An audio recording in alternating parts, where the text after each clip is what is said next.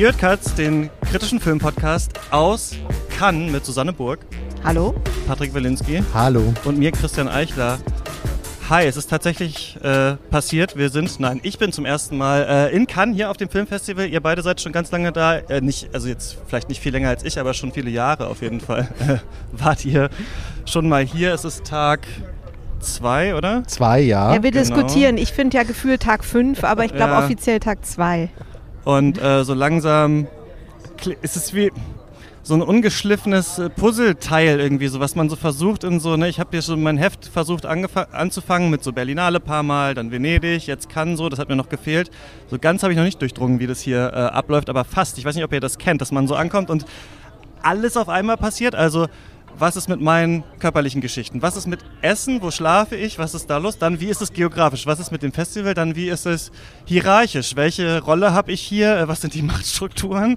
Und äh, so langsam versuche ich Wie komme ich an Tickets und äh, in welche Kinos kann ich und in welche Schlange muss ich mich einreihen? Ich erinnere mich noch sehr gut. Ja. Ja, Es ist, es ist also willkommen am Hofe, muss man ja, sagen. Das ist ja hier. Es ist das Jahr der Revolution, habe ich mir sagen Ja, lassen. wobei ich ja der Meinung bin, das ist das demokratischste Jahr, in dem du kommst. Mhm. Wegen der Pandemie hat man die, ist die Aristokratie nicht ganz so mächtig. Die, der, das Virus ist mächtiger als die Aristokratie, könnte man sagen. Ja, so ist es. Also grundsätzlich ist das hier schon ein Festival, das sehr stark auf eine gewisse elitäre Struktur auch der Organisation setzt, nicht wahr? Nicht alle sind gleich, einige sind gleicher. Es gibt ein unterschiedliches Akkreditierungssystem, Mhm. schön gestaffelt nach Farben, am besten vergleichbar mit dem Kastensystem in Indien, wenn man ehrlich ist, weil es das gleiche bedeutet für Privilegien, genauso wie für Missachtung. Es beginnt bei Weiß, das ist so der Gottstatus. Mhm. Ich stelle mir vor, dass die Filme dann dir quasi ans Bett gereicht werden. Du musst ja gar nicht aufstehen, um Ja. sie anzusehen. Und das staffelt sich dann schön nach unten. Eigentlich bedeutet das ja vor allem, äh, wie lange stehe ich in der Schlange? Nicht ob, sondern wie lange. So. Und Ja. in diesem Jahr haben sie es eben geändert, weil man die Schlangen reduzieren wollte, hat man gesagt, okay, jetzt haben sie ein Online-Buchungssystem, Ticketbuchungssystem, wo man 48 Stunden vorher Tickets buchen muss, um die Schlangen zu vermeiden. Problem ist, dass man jetzt lauter Impfzertifikate und alles Mögliche vorzeigen muss, Mhm. die EU-einheitlich ja ähm, noch einigermaßen funktionieren, aber weil es ein internationales Festival ist, haben die Leute eben auch nicht nur EU-Zertifikate, weswegen die Schlangen genauso sind eigentlich wie, wie, wie, wie sonst auch. Aber es sind eben gleichere Schlangen als früher. Das stimmt. Ja, das ist, ihr seid genau schon richtig eingestiegen. Äh, wie, was ist dieses Jahr anders? Wie ist es normalerweise? Ich kenne wirklich nur die Horrorstories eigentlich aus Cannes. Also ich höre immer oder habe immer gehört, ja, weiß ich nicht, ob du das dir wirklich geben willst. Es ist so anstrengend, es ist so unfreundlich, so du weißt nie, ob du einen Film sehen kannst und so weiter. Und jetzt bin ich natürlich hier äh, an der Quasette, die Sonne scheint, es ist irgendwie äh, das große Leben, das Kino geht los, auch gute Stimmung. Ich habe das noch nicht gesehen, dass Leute applaudieren, wenn das Logo des Festivals kommt. Wenn manchmal Verleiher gezeigt werden, äh, gibt es äh, Applaus und sowas im Kino. Und gleichzeitig, genau in diesem Jahr jetzt, wo wir vorher die Filme halt online buchen müssen, und ich bisher überall easy reingekommen äh, bin und so denke, okay, wenn du jetzt nicht versuchst, jeden Tag sechs Filme zu gucken und vielleicht nicht zu den am weitest entfernten Kinos hinfährst, weil du nicht weißt, wo die sind äh, und dann wieder zurück musst, um den nächsten zu sehen, könnte es eventuell ganz entspannt sein, aber ich bin noch nicht so weit. Übrigens, ihr macht Vollbild bei Deutschland von Kultur, habe ich das überhaupt schon gesagt? Also, Patrick, ich kenne dich, aber ihr macht aber das ich hab- eigentlich zusammen. Ja. Mal schön mal die zweite Stimme zu hören. Genau. Susanne, ja, was machen es wir ist denn mir eine? Ehre. Was machen wir? Und wie stressig ist Du das meinst, für du euch? machst es, soll, stellst es sonst Ich immer stelle vor? sonst immer die Sendung vor. Ja. Jetzt stellt mal die ja, Kollegin. samstags äh, moderieren wir eine Sendung. Nur selten zusammen, immer nur beim Festival, sonst wechselweise im Deutschlandfunk Kultur anderthalb Stunden ähm, Interviews mit Regisseuren, Berichte über Filme und so. Ja. Genau, wir machen auch von hier aus Cannes zwei äh, Sendungen und äh, tausend Berichte. Wie wichtig ist kann für euch und wie ist hier so euer Arbeitsablauf, wie eng getaktet ist es? Ihr seht ganz entspannt aus eigentlich. Ja, na, du erwischst uns ja hier in so einem seltsamen Zustand von so einer kurz vor Ohnmacht eigentlich. Ja, das kenn ich. also wir, gut, dass wir sitzen und nicht stehen. Übrigens, falls es windig klingt, wir sind hier ganz oben auf dem äh, Palais, Ja, wir- diesem, auf ja. dieser Presseterrasse, nur äh, falls von oben ist hört. kann sehr erträglich. Deshalb Mhm. treffen wir uns hier oben auf dem Palais, weil unten herrscht Krieg. Und weil es Macht suggeriert, auch die man vielleicht nicht unbedingt hat, ob der Ja. Akkreditierungsfarbe. Also ich kann das ja nur für mich sagen, es ist natürlich, wenn man über die Filme geht, ist das schon weiterhin dieses, der Claim stimmt schon, das sind hier die wichtigsten Filme, die das Jahr über auch am wichtigsten sind.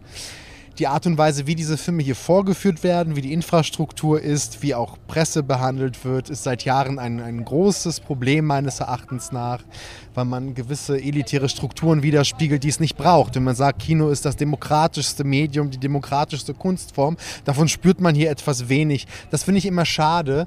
Ähm, aber wir arbeiten natürlich wie verrückt hier. Äh? Berichte, Kritiken, Interviews und so weiter. Also wir sind auch Teil dieser Maschinerie, die das Bild des glamourösen Kants erzeugt. Aber wir wissen, wie die Wurst gemacht wird. Und das ist Genau, aber darüber ist auch schwierig zu berichten, weil alle Leute in Berlin natürlich denken, ach ja, die kokettieren ein bisschen. Äh, jetzt sitzen sie hier irgendwie am Mittelmeer mit einem Glas, mit einem Cocktail in der Hand und äh, beschweren sich, wie schwer sie es haben. Also es ist irgendwie schwierig zu sagen, dass ja. die Bedingungen, Arbeitsbedingungen hier schwierig sind, wenn man in der Sonne sitzt. Ähm, aber es ist tatsächlich so dieses super aristokratische und einige sind besser als andere System und es ist einfach nicht wirklich gut organisiert. Man verbringt viel zu viel Zeit mit Logistik, Orga mhm, und Schlangen. Mhm. Und das machen andere Festivals deutlich besser, aber es ist eben schwierig irgendwie so ähm, zu kontextualisieren. Es ist nicht Guantanamo. Aber es kann besser sein. Es könnte ein bisschen besser sein. Naja, ich finde vor allem, ist es so ein seltsamer Disconnect dann im Kopf, dass du denkst, Moment mal, ich bin irgendwie am Meer, ich kann, also ich kann wieder ins Kino gehen, nachdem das so lange nicht ging. Hier kommen so im Programm mindestens 10, 12 Filme, auf die ich richtig Lust habe. Warum bin ich so gestresst? Warum äh, ist jeder, den ich auf Twitter anschreibe, hast du Lust auf Podcasten, schreibt einen Satz zurück, okay, vielleicht oder sowas. Warum, wie kommt das eigentlich zusammen? Also warum muss das eigentlich so sein? Ja, genau. Aber das ist auf vielen Filmfestivals ein bisschen so, weil natürlich das Programm immer so voll ist, dass man denkt, wenn man sich noch ein bisschen mehr stresst, kann man noch ein bisschen mehr gucken, äh, hat man noch ein bisschen ja, mehr ein bisschen besonders stressig finde ich es hier schon. Aber es ist immer der Moment, finde ich, wenn dann man im Kino sitzt und ähm, das äh, Licht geht aus und der Film geht los. Das, ähm, also das sind dann so die guten Momente, ja, wenn man. Das ist so ein Siegesmoment, weil man hat es ja geschafft. Also man nimmt ja sich vieles vor auf Festivals und häufig kommt ja einem was dazwischen, nicht wahr? Also es, es ist, ja. man kommt nicht rein. Also es ist, wir kommen schon rein. Aber wie gesagt, man muss hier, wenn du um 17 Uhr einen Film hast, ist es häufig so, dieses Jahr ticken anders, aber sonst musst du dich um 16 Uhr anstellen. Ja. Also auch wenn ein Film zwei Stunden dauert, kannst du die Stunde anstellen mitzählen. Und das, das ähm, ja, das, das zieht den Tag so zusammen. Mhm. Manchmal guckst du hier drei Filme und du denkst so, wow, das ist 24 Stunden im Kino. Mhm. Und das Ganze drumherum schafft auch noch so ein Grundlevel an Nervosität manchmal, der einen natürlich auch einfach psychisch äh, auf, ups, ja. jetzt fallen hier die Gläser um, ja, auch psychisch einfach belastet. Und wie gesagt, und dennoch ist es toll, wir sehen hier tolle Filme und das ist es unterm Strich dann doch immer wert, sich das zu geben. Ja, und wie du sagst, ich meine, man hat jetzt wirklich 15 Monate in keinem Kino gesessen und ähm, irgendwie jetzt das hier zwei Jahre Stau ist an Filmen, die alle irgendwie hier auf die große Leinwand wollen. Also ich war bei der Jury-Pressekonferenz mhm. und da sagte eine der Jurymitglieder, man muss jetzt auch aufpassen, dass man diese Filme, dass man da nicht zu viel Druck aus die Filme, auf die Filme ausübt, mhm. weil so viele Leute haben jetzt so lange keine Filme gesehen, mhm. dass man jetzt denkt, das muss aber das bombastischste Festivaljahr äh, sein, das es je gegeben hat. Ähm, ja, das ist ja jetzt auch noch ein besonderes Jahr, genau. Das hatte ich schon von Venedig gehört damals, dass äh, Venedig manche Filme nicht ins Programm äh, genommen hat, weil Kant schon gesagt hat, nee, nee, machen wir dann nächstes Jahr, wenn wir wieder aufnehmen, dann äh, laufen die bei uns. Jetzt haben wir schon mehrere Filme gesehen. Was äh, sagt ihr denn zu Annette, dem Eröffnungsfilm äh, von Leos Carax? Also ich war sehr begeistert. Ähm, äh, ich fand, das war einfach ein sehr, sehr würdiger Eröffnungsfilm. Ist ja jetzt nicht nur, wir besprechen das ja jetzt hier nicht nur als Kinofilm, sondern eben auch als Eröffnungsfilm. Und nach 15 Monaten ähm, jetzt einen Film zu zeigen, der ähm, ein Musical ist, der Stars hat, der, ähm, also ja, wo Adam Driver, Marion Cotillard auf dem roten Teppich sind, aber der irgendwie auch so das Schaffen der Kunst an sich reflektiert. Also was ist ein, was bedeutet es, ähm, Künstler zu sein, mit welchen Intentionen macht man Kunst? Ähm, also es ist ja ein sehr, sehr kluger Film. Äh, ich fand es einen würdigen Eröffnungsfilm. Es geht ja erstmal um Liebespaar. Er ist Stand-up-Comedian, ähm, sie ist Opernsängerin das, ob das jetzt eine große Liebe ist, ist ja schon so Kern der Sache. Es sind mhm. zwei Prominente. Ja. Das ist ja eine schöne Frage. Also diese prominenten Ehen, die wir erkennen, äh, dem einen nutzt die Ehe manchmal mehr als dem anderen und das ist hier eine sehr ausgeglichene Sache, wobei plötzlich die Figur von Adam Driver sich immer stärker versucht zu bemächtigen, weil er mit dem Ganzen unzufrieden mhm. ist, mit seiner eigenen Attitüde. Er ist so ein sehr negativistischer Comedian, der das Publikum beleidigt. Das Lachen ist für ihn, des Publikums ist für ihn keine Bezahlung für seine Gags, sondern eigentlich eine Beleidigung und unverschämt, dass sie überhaupt kommen. Und die beiden kriegen ein Kind. Annette. Und Annette Ja, ist eine Holzpuppe. eine Holzpuppe. Genau. So als würde der Regisseur sagen, diese beiden Prominenten verdienen kein echtes Kind. Die kriegen Mhm. erstmal so eine Holzpuppe, weil was macht man mit Holzpuppen? Oder sie sehen in dem Kind vielleicht auch nur die Puppe, Ja. ne? Das könnte auch sein. Ja, weil mit Puppen kann man ja spielen, man kann ja Puppen benutzen. Und das tun die beiden für ihren Ruhm unterschiedlicherweise. Und es ist natürlich sehr schön, wie Leos Carax, der eigentlich ja nur sechs Filme in seiner Karriere ge- gedreht hat und schon seit 40 Jahren Filme macht. Das ist sehr wenig, wie er auch sehr viele Selbstbezüge einbaut. Es geht sehr stark auch um den Künstler selbst. Ja, was darf er sich erlauben? Ist der Künstler so eine Gottesfigur? Das ist ja ein Diskurs, den wir jetzt seit spätestens seit MeToo ordentlich führen auf allen möglichen Kunstebenen. Das ist auch noch drin und da hat Susanne vollkommen recht. Für ein Kunstfestival, so wie sich Kant versteht, ist das natürlich ein sehr toller Eröffnungsfilm, der auch sehr unterhaltsam ist übrigens, will ich sagen. Also Ich weiß halt nicht, ob es wirklich drin ist oder nur so außen dran ist, diese ganzen Themen an diesem Film. Also ich habe, wir machen das äh, Leos Carax Special in diesem Monat, also am Ende des Monats sprechen wir über all äh, seine Filme. Ich war da noch nicht so bewandert, habe jetzt erst, jetzt erst Holy Motors äh, aufgeholt und war dann, also ich, ich war begeistert von diesem Film, dass man den hier so in Cannes sieht, dass jemand so etwas macht, dass der visuell so vielseitig ist, dass da so viele Ideen drin sind, dass wir eine Zeit lang wirklich nur Stand-Up-Programm haben, dann wieder ein bisschen in der Oper, dann diese Szene, wo sie in der Oper hinten, weil man in diesen Wald reingeht und sich wirklich im Wald bewegt. Ich fand das visuell toll, aber ich habe selten einen Film gesehen, den ich wirklich visuell so beeindruckend fand und gedacht habe, können wir nicht den kompletten Audiotrack von diesem ganzen Film einfach austauschen? Ich muss auch sagen, dass ich persönlich nicht weiß genau, wer Sparks sind. Es tut mir wirklich leid, aber ich fand diese Songs das ging uns allen so, so, oder? grauenhaft. Sparks? Das, Sparks? ist, ist das eine bekannte, was ist das? Ist das eine Gen X-Sache? Ist das eine Boomer-Sache? Ist das eine Filmfestival-Musik-Sache? Ich, kann- ich Na, hab- sie, ich- trau ich- sie tauchen ja sogar eingangs wo- auf. Genau, ne? sie sind in dem Film Sie sind auch? in dem Film, da kann man ungefähr sehen, dass sie äh, jetzt nicht, ähm, sagen wir mal, ähm, also die Jugend ist bei ihnen schon eine Weile her, ja. aber sie sind eben eine so eine Art Avantgarde-Pop-Band gewesen, ähm, die in letzter Zeit offensichtlich auch sich viel so mit Kunstoper sich beschäftigt haben und ähm, da haben und sie Edgar Wright dreht gerade eine Doku über, oder hat eine Doku über sie auch Ja. gedreht gerade. Deswegen sind sie gerade so doppelt in aller Munde, habe ich das Gefühl. Ja, Genau, und die haben eben in Leos Carax auch einen Verbündeten Mhm. gefunden, der se- auch interessiert war an, an eben einer anderen Form von Musical-Oper, weil es ist ja in beiden Figuren Ja. ähm, von Adam Driver und Marion Cotillard hat man ja beides, die Mus Musical und eben auch die Oper. Und das auch irgendwie so zu reflektieren und zu hinterfragen. Also ich fand ja den, den Soundtrack super, muss ich ganz ehrlich sagen. Ich war Aber ich habe skeptisch. eine Frage, also, weil äh, ähm, zu teilen, ja, also diese Eröffnungssequenz zum Beispiel, wo wir dann wirklich Karax auch sehen, wie er mit Sparks, sie sind noch im Studio, so wie sie sagen, sollen wir jetzt den Film an, anfangen und dann kommen ja die Schauspielenden auch rein und werden dann erst zu ihren Rollen und sowas und dadurch hat man ja wirklich, also einen perfekten so Eröffnungspunkt für dieses vielleicht neue jetzt Filmleben, was wieder anfängt. So alle waren im Lockdown, alle haben so ihr Ding gemacht, jetzt fangen wir mal wieder an, jetzt drehen wir den Film und sowas fand ich alles gut. Und dann auch so ein paar Songs am Anfang. Aber irgendwann, ich weiß nicht, ob es euch auch so ging, diese Songs sind alle so. Und dann den Adam Driver, der halt wirklich nicht singen kann. We're on an island. Where is Annette? Have you seen someone? Und es sind. Das ist sehr gut, du könntest da durchaus mitspielen. Zehn Songs Film. hintereinander sind so und die Ja. Songs sind alle und das, und das ist meine große Frage an euch. Holy Motors ist ein Film, der gar keine Exposition hat. Wir Ja. wissen überhaupt nicht, was da passiert. In Annette wiederum wird die Exposition sogar in jeder Szene gesungen. Wir machen jetzt das, wir gehen jetzt da. Wo bist du?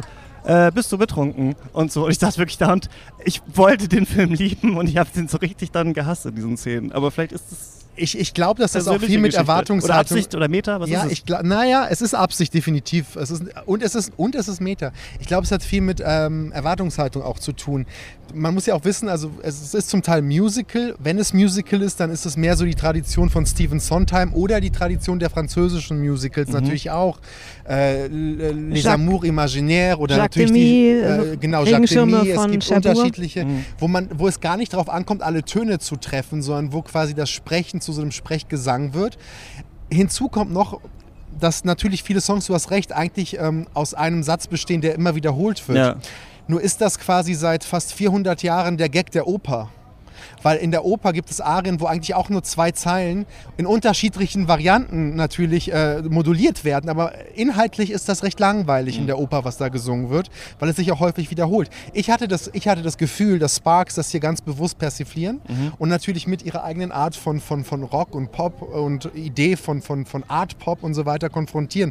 Also es ist natürlich so als, als, als, als Gesamt Kunstwerk als Ansatz. Natürlich enervierend und nervig, aber auch konsequent und deshalb hat es mich nicht gestört, muss ich Ja. sagen. Weil natürlich hat das etwas, was einen megamäßig nerven kann, wenn sie immer nur singen, ich liebe dich, ich liebe dich, ich liebe dich. Ja. Aber daraus bestehen 90 Prozent aller Arien in den großen Genau, aber Opern. normalerweise haben die dann noch eine Melodie und die hat mir halt dann hier auch gefehlt, wo ich dann so dachte, okay, es ist wirklich nicht nur ähm, textlich monoton, sondern auch auf der Melodieebene und dann irgendwann dachte Bertolt ich so, okay, Brecht wäre ein. Riesenfan, weil auch seine Geschichten, die er mit Kurt Weil gemacht hat, basieren ähnlich. Also die, die Drei-Groschen-Oper, basically the Aber same. Mackie Messer kann ich noch pfeifen. Kannst du noch einen Song aus dem ja, aber äh, jetzt klingst du Film? echt wie meine Mama, die immer sagt, äh, Naja, das ist ein es jetzt so Scheiß-Song, ich kann so ihn nicht wiederholen. Das ist alles absichtlich, das ist wie, also du, ja, aber wenn man, Aber wenn man die singe Oper mir und Brecht und alles aufhören muss, um den Film zu verteidigen, muss man ja auch schon die Aber singe mir aus einer. Arie, aus einer, aus einer beliebigen Arie auch jetzt gerade mal was. Also Das ist schwer. Und, äh, und vor allem im 20. Jahrhundert hast du dann ja auch in der Bewegung der Oper fast unsingbare. Es ist ja, es ist ja dann eher so Musiktheater. Was Da- mochtest du denn nicht an dem Film? Du hast doch auch irgendwie gar, den gar nicht so gut Ach, ich finde, ich finde, nur das sind, ich habe da nur so erzählökonomische Einwände. Ich finde, dass da dann vielleicht sich ins Ganze gießt sich das nicht, das ist nicht Ja. kohä- kohärent genug. Aber ich kann darauf unterm Strich natürlich verzichten. Ich habe den ja in erster Linie hier wirklich als Eröffnungsfilm dieses Festivals gesehen. Und vielleicht, wenn er ins Kino kommt, müsste man nochmal stärker auf diese ganzen erzählökonomischen Geschichten gucken.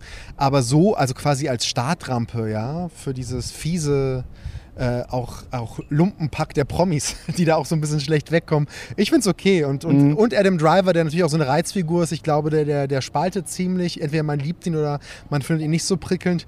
Ähm, der macht seinen Job hier sehr, sehr gut, weil wir sagen müssen, Marion Cotillard ist nach einem Viertel quasi weg. Sie ist ja der Geist, der wiederkommt, auch so eine Opernfigur. Ne? Mhm. Frauen sterben häufig auch früh in ja, Opern. fand ich schade eigentlich, dass äh, es dann so viel auf ihn fokussiert war. ja. Ja, ja. aber wie gesagt, als Anfang eher ganz gut. Was habt ihr noch so? Ihr habt viel gesehen, ne? Ich weiß gar nicht, worüber wir als nächstes reden wollen. na, es ist ja erst Tag drei. Ich habe so das Gefühl, wir haben noch gar nicht so viel gesehen. Ja, was habt ihr denn für ein Gefühl? Habt ihr das Gefühl, das ist wirklich der große Jahrgang bis jetzt? Es ist, äh, rei- reiht sich Knaller an Knaller oder es ist eigentlich recht normal? Ich würde nicht, also ich, Tag 2 ist hier schwer, weil anders auf der Berlinale sind es am Anfang auch nur zwei Wettbewerbsfilme pro Tag. Dann Mhm. ist vielleicht noch die Masse nicht da. Ich würde nicht sagen Knaller an Knaller und vielleicht jetzt der Film, wo mir die Augen übergelaufen sind, den habe ich in der Form noch nicht gesehen. Aber ich habe jetzt auch noch keinen, im Wettbewerb betone ich das an Mhm. dieser Stelle, keinen Reinfall gesehen. Ähm, wir haben den neuen Film von François Ozon gesehen, der gerade erst in Deutschland seinen letzten rausbringt. Wie war der? Den mochtest du ganz gerne, ne? Den, den mochte ich ganz gerne. Ähm, Alles ist gut wäre, glaube ich, die deutsche Übersetzung. Mhm. Oder Alles ist gut gegangen, um Ja. ganz konkret zu sein. Es ist letztendlich, im ersten Moment ist es ein langweiliger Film, weil du siehst, worum es geht. Es gibt einen Patriarchen, es gibt eine bürgerliche Familie. Der Patriarch hat einen Schlaganfall und irgendwann sagt er einer seiner Tochter, gespielt von der berühmten Sophie Marceau, die in Laboum natürlich seine, ihre Karriere begonnen hat und seitdem auch dieses Image der Laboum, des Laboum-Mädchens nicht los wird.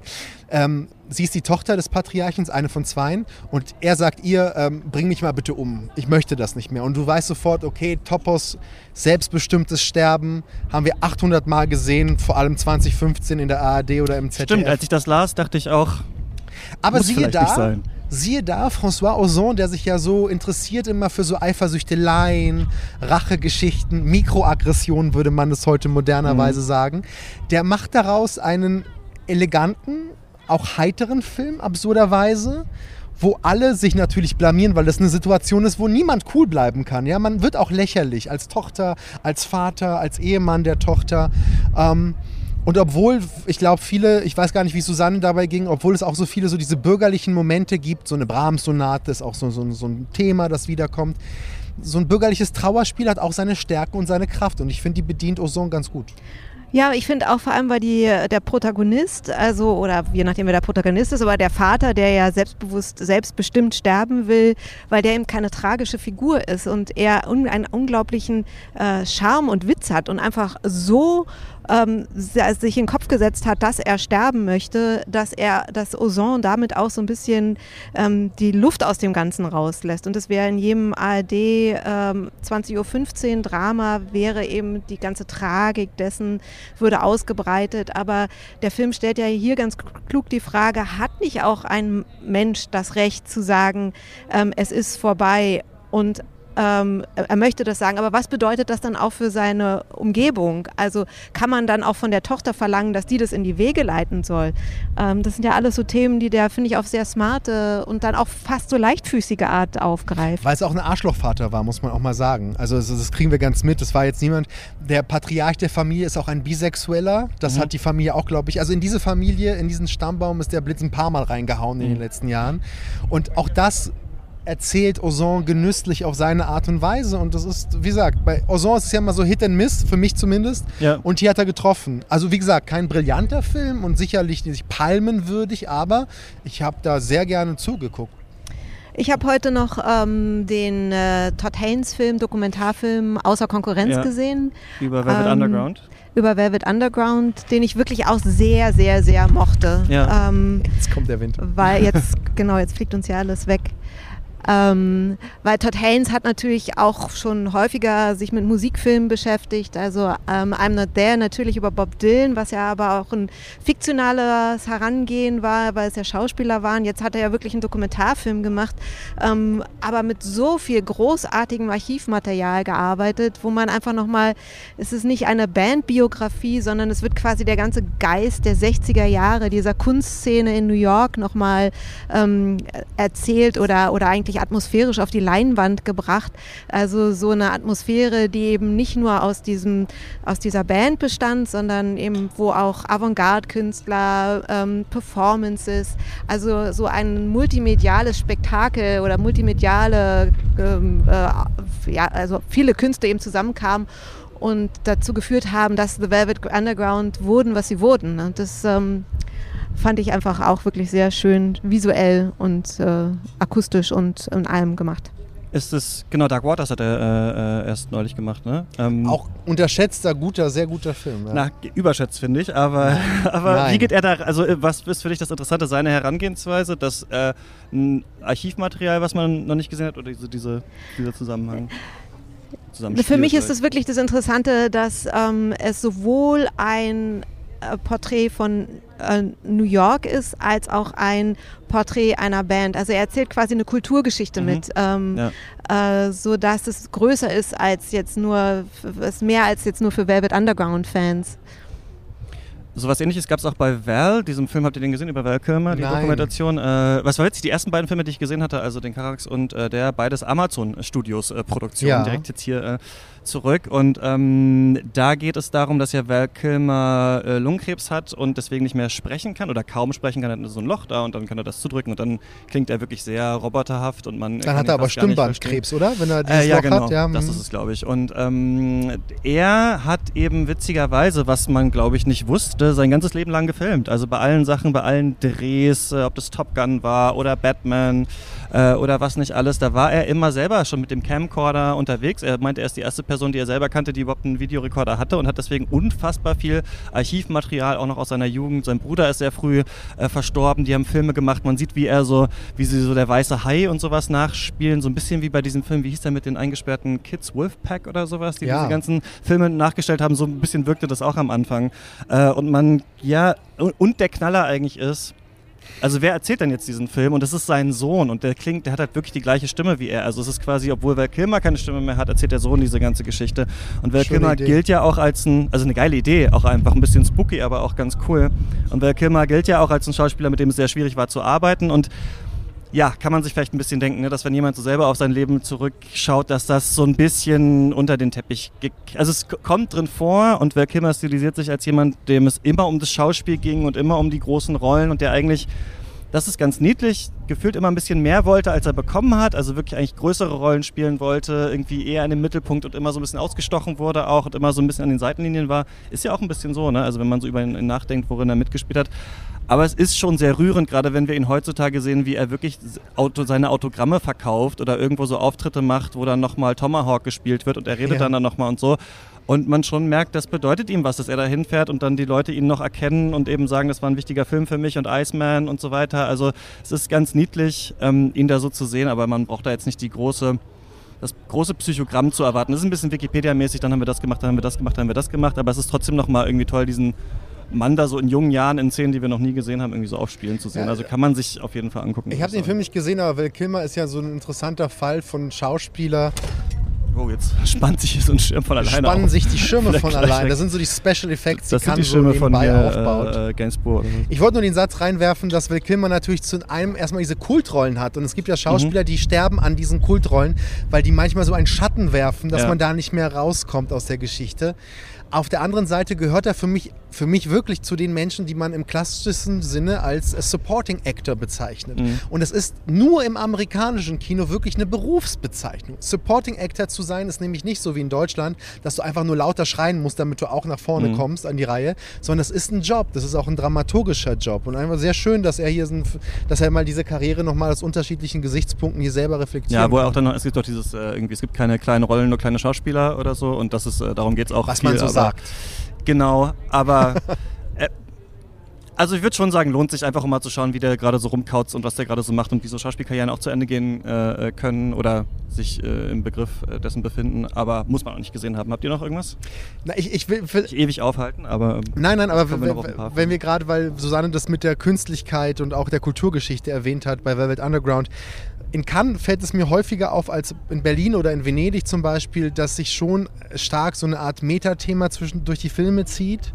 Und es ist für mich dieses Jahr ganz stark die Frage, welche Rolle können Künste noch spielen oder welche Autonomie hat die Kunst noch in so einer Welt? Also Cleos Carax ist ein super Beispiel. Die Frage, was darf sich Kunst erlauben? Ja? Auch in so einer Po- Political Correctness. Da geht es auch äh, in dem israelischen Wettbewerbsfilm von Nadav Lapid die Frage, ne, was, was, welche Rolle hat ein Künstler im Staat, wenn der Staat ihm diktiert, was er zu sagen hat, was er zu machen hat. der die Berlinale gewonnen hat vor. Der die Berlinale gewonnen hat mit, Jahren? Mit Synonymen. Und darum geht es auch in meinem Lieblingswettbewerbfilm, über den ich nicht so viel sagen darf, weil die Kollegin ihn hat, hat ihn noch nicht gesehen, dann wäre es unfair, von Joachim Trier, diesem wichtigsten norwegischen Autorenfilmer. Ist der gut? Ja, das ist mein Lieblingsfilm bislang im Wettbewerb, ähm, weil er das noch mal noch radikaler einfach umformuliert. Also nicht nur eine weibliche Perspektive setzt der Millennial-Generation und versucht so diese Küchensoziologie, die man so hat, eine beziehungsunfähig, also diese ganzen Feuilleton-Wörter, Ja. die füllt er plötzlich oder er konfrontiert es mit so sehr privatistischen Ansichten einer Beziehung und einer einer der spannendsten Frauenfiguren, die ich in den letzten ja, 15 Pandemiemonaten wirklich gesehen habe. Das ist auch eine sensationelle Schauspielerin, deren Namen wir uns merken werden, weil ich ihn jetzt nennen werde. Ja. Ich habe ihn selber noch nicht drauf, aber wir müssen uns merken, weil A Star is Born, Renate Reinswe. Wer ist der Film? Der, ach, siehst du, Fragen. Noch das darfst. Guck noch mal Der. Film hat einen super Titel, weil er besteht aus zwei Titeln. The Worst Person in the World oder Julie, Julie in zwölf Kapiteln Mhm. Einem Prolog und einem Epilog würde ich nochmal zufügen. Und es ist ein schöner Blick auf die Gegenwart und wie sich die Menschen verhalten, wenn die Welt ihnen sagt, sei political correct, Veganer, die, die, die Klimakrise bringt uns um. Und der Film fragt, was macht das mit unseren Beziehungen? Ohne da aktivistisch zu sein oder in irgendeiner Form besserwisserisch zu sein oder seine Moral. Also das ist, finde ich, schon ein sehr smarter Film, der auch super unterhält, sehr lustig ist. Ähm, bislang mein Favorite im Wettbewerb. Ich hoffe, ich habe ihn euch nicht verdorben, sondern Lust gemacht, ihn zu sehen. Ich habe jetzt Lust, ja. Sehr gut. Ja, ich auch, ich Ja. auch. Also wenn ich ihn nicht um 22 Uhr heute sehen müsste, ich würde ihn lieber ausgeschlafen sehen, sagen wir mal so. ja. Ich habe das gecancelt wieder, die Vorstellung. Vielleicht buche ich sie wieder. rein. Fehler. Hast du noch einen guten? Oder einen schlechten? Sag doch was über den in der Ensemble. Ja, wenn ich jetzt den Titel hätte in er der. Ensemble Ähm, erste. ah ja, Rehana Mariam Noor, ähm, der erste Film aus Bangladesch, der äh, hier in Mhm. Cannes gezeigt wird, in der Ensemble. Ähm, mein Kollege ist rausgegangen, weil er ihn zu ähm, monoton filmisch in der Farbgebung war. Ja, ich, es war nicht meins. Zu wenige, warte mal, zu wenige Farben? ja.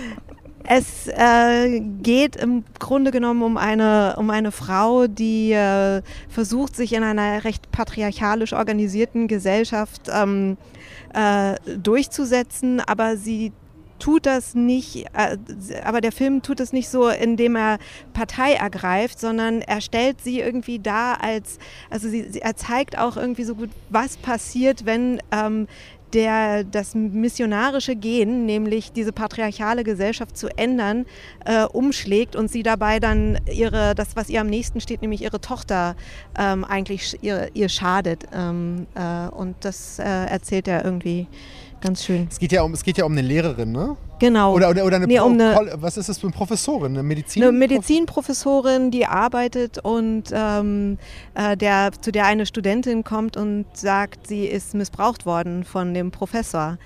Ähm, und dann die äh, Professorin ähm, Aktion, also eigentlich versucht, die Studentin zu drängen, äh, etwas zu unternehmen. Die Studentin möchte aber nicht, weil sie Angst hat vor den Folgen. Und die, die Professorin macht es dann trotzdem gegen den Willen.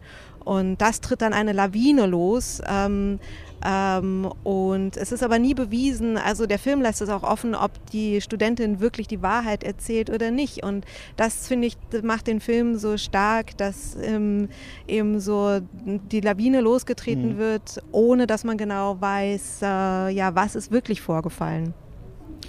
Ich bin auch rausgegangen aus einer Sache und zwar aus diesem neuen Teil von dieser Mark Cousins äh, Dokumentation The Ah, Story ja. of Film. Habt ihr den, habt ihr das geschaut? ja, A New nee, haben wir nicht geschaut, aber wir sind auch irgendwann links abgebogen im Universum von Mark Cousins. Ja, das ist, äh, also ich mag ihn eigentlich ganz gerne. Ich habe diese Story of Film nur so ein bisschen geschaut und so weiter. Und er hat ja diese eine ganz lange Dokumentationsreihe gemacht über so Anfänge des Kinos und was gab's alles und so weiter und so fort mit seiner säuselnden, ein bisschen gelangweilten Stimme, wo er dann immer so erzählt, wie war das alles und wann haben die Leute den Schnitt erfunden und den Longtake und so weiter. Und dann auch nochmal äh, Women Make Film neulich rausgekommen. Und Ja. jetzt halt so quasi zehn Jahre oder was, ich glaube 2009 oder wann war Story of Film. Danach hat er jetzt einen Film gemacht, The New Generation. Der erklärt so ein bisschen, was ist eigentlich in den letzten zehn Jahren passiert. Und es ist so erstaunlich, sich das anzuschauen, wenn man dabei war die letzten zehn Jahre und wenn man genau weiß, stimmt, dann haben wir über Joker geredet, dann war das, dann hat Parasite äh, hier gewonnen und so weiter. Und jetzt sieht man es nochmal. Aber auf so eine, also unter YouTube-Essay-Niveauform in Teilen, dass man wirklich erstaunt ist. Also dann sind wirklich irgendwie Us und Booksmart und Deadpool wirklich ganz große Meisterwerke, die die Kinosprache irgendwie weitergedacht haben Hm. und so weiter. Und also eigentlich spannend, wenn das Schwierig. jetzt nicht drei Stunden gewesen wäre. Ich bin nach anderthalb dann raus, weil ich dann so dachte, er meinte dann, gleich kommen wir noch zu Parasite. Und dann dachte ich irgendwann, okay, ich glaube, ich kann ich mir ungefähr vorstellen, was da so erzählt wird. Aber es ist natürlich interessant, weil er natürlich auch nochmal diesen Fokus auf Indien manchmal hat und auf Filme, die man vielleicht nicht so auf der Uhr hatte. Aber irgendwie, äh, ja, fand ich es irgendwie interessant, dass dann noch mal jemand erklärt, dass es bei It Follows ja diese 360-Grad-Shots gab und äh, dass Booksmart irgendwie zwei Frauen in der Hauptrolle. Ich weiß nicht, ich habe das irgendwie so gesehen und dachte so, ja, wenn man irgendwie die letzten Jahre dabei war, dann ist dann so jemand, der so ein Chronist eigentlich ist, dann doch vielleicht überholt von der Kritik eigentlich schon gewesen und Ja. wir kennen das eigentlich alles, was er da erzählt. Vielleicht hätte er äh, diesen Film in 20 Jahren machen müssen. Oder sein sollen. Sohn kann den in 50 Jahren. Chroniken sind ja spannend, so wenn sie so 200 Jahre später verfasst Mhm. werden. Aber es ist, und das ist quasi, deswegen würde ich sagen, es lohnt sich schon, sich das mal anzuschauen und dann vielleicht so ein bisschen die Nase zu rümpfen. Ich, also es wirkt so, um es ganz böse zu sagen, als hätte Mark Cousins einfach geschaut, was waren die populärsten Filme der letzten zehn Jahre, sowohl im Arthouse als auch im Mainstream-Bereich und dann versuche ich jetzt nochmal zu erklären, was da so der Konsens war bei den Supportern, warum die gut sind. So, Vielleicht und das gut ist für halt jemanden, der nie im Kino war. So Ja. kann man sich das auch. Ach, du meinst so, so in, in geballter Form, so sch- scheiß auf 20 Jahre Kino, sag's mir in drei Stunden. Ja, genau. War, Mal war, war, ist sicherlich für unsere Zeit die perfekte Form. Worauf freut ihr euch? Worauf wir uns freuen. Ja, Ähm, also ich, hier jetzt in Cannes. Wes Anderson. Wes Anderson freuen wir uns. Ich freue Wird mich, das nicht der Knaller? Da habe ich übrigens Angst, kein Ticket zu bekommen, weil irgendwie morgens jemand die Seite hackt und dann einfach alles äh, weg ist. Ja. Aber das wird doch irgendwie, also wenn das, das wird schon klappen, klappt, das wird Sorge. doch irgendwie ein großes Fest, oder? Nach so langer Warten wir ab. Also warten wir ab, wie der ist. Auch Wes Anderson gerne, hat Tage aber, und ja. Tage. Es ist alles andere als gegeben. Ich aber sag, selbst wenn der nicht so gut wird, wird es, glaube ich, trotzdem eine Mords Gaudi, den zu gucken. also Paul Verhoeven hat einen, einen lesbischen Nonnenporno gedreht. Und ich muss sagen, die Kombination, ich bin Ja. dabei. Er ist ja ein großer äh, auch Ausleger des Christentums und sowas. Ne? Wir haben neulich auch das Special zu ihm gemacht. Ganz interessant, dass er jetzt nochmal auch thematisch da reingeht. Und da war er, glaube ich, lange nicht mehr. Also ich muss sagen, ich freue mich auch ein bisschen auf den Kirill Serebrennikov, ähm, Ja. weil ich da seinen letzten Film, der auch hier lief, ähm, sehr gerne mochte. Ist Summer. Heißt der Lit- neue? Ja, Nee, der- das Leto, war alte. war der Ah, das alte. war der alte, genau. mit äh, den größten, den, den, dem, dem größten Ohrwurm des, des, des Jahres. Der neue heißt Petrovs Grippe und da wären wir ja schon beim Virus. Und das ist ja quasi der Rückbezug zum Anfang des Podcasts. Ähm, eine Familie erkrankt am Silvesterabend kollektiv an der Grippe und kann nicht raus. Also irgendwie auch ein Lockdown-Film. Mhm. Ich freue mich ein bisschen auf den Japaner, auf Ryosuke Hamaguchi, den wir dieses Jahr schon auf der er auf der Berlinale Berlinale schon sehr gut war und diesmal mit einer Murakami-Verfilmung, glaube ich. ne? 15 Seiten Drive My Kurzgeschichte in Car. drei Mhm. Stunden. Auch das eine Leistung, die ich jetzt schon gut finde. Hat doch bei Burning eigentlich auch geklappt. Das war auch relativ lang und war auch eine Kurzgeschichte von Murakami, ne? Aber Burning war ja nicht von äh, Ryosuke Hamaguchi, wenn Genau. ich klugscheißen darf, hier von der Ecke. Ähm, Nee, nee, aber es war auch eine Kurz Es war auch eine Murakami-Kurzgeschichte, die Kurzgeschichte gestreckt war. Deswegen, damit man nicht immer, wir haben gesehen, es kann klappen auf jeden Fall. Also jetzt schon Meisterwerk. Finde ich genau. gut. Wenn das cool ist, da äh, freue ich mich drauf. Und sonst ähm, guckt ihr Fast and the Furious 9, wenn er kommt? Nein, Nein? Nein, nein. Warum? Ja, warum? Das ist ja sind. die Frage. Weil wir sind Snobs, weißt du. Es ist, es ist nicht mehr in mir drin. Ich bin da auch irgendwie, ich weiß, das ist ein großes.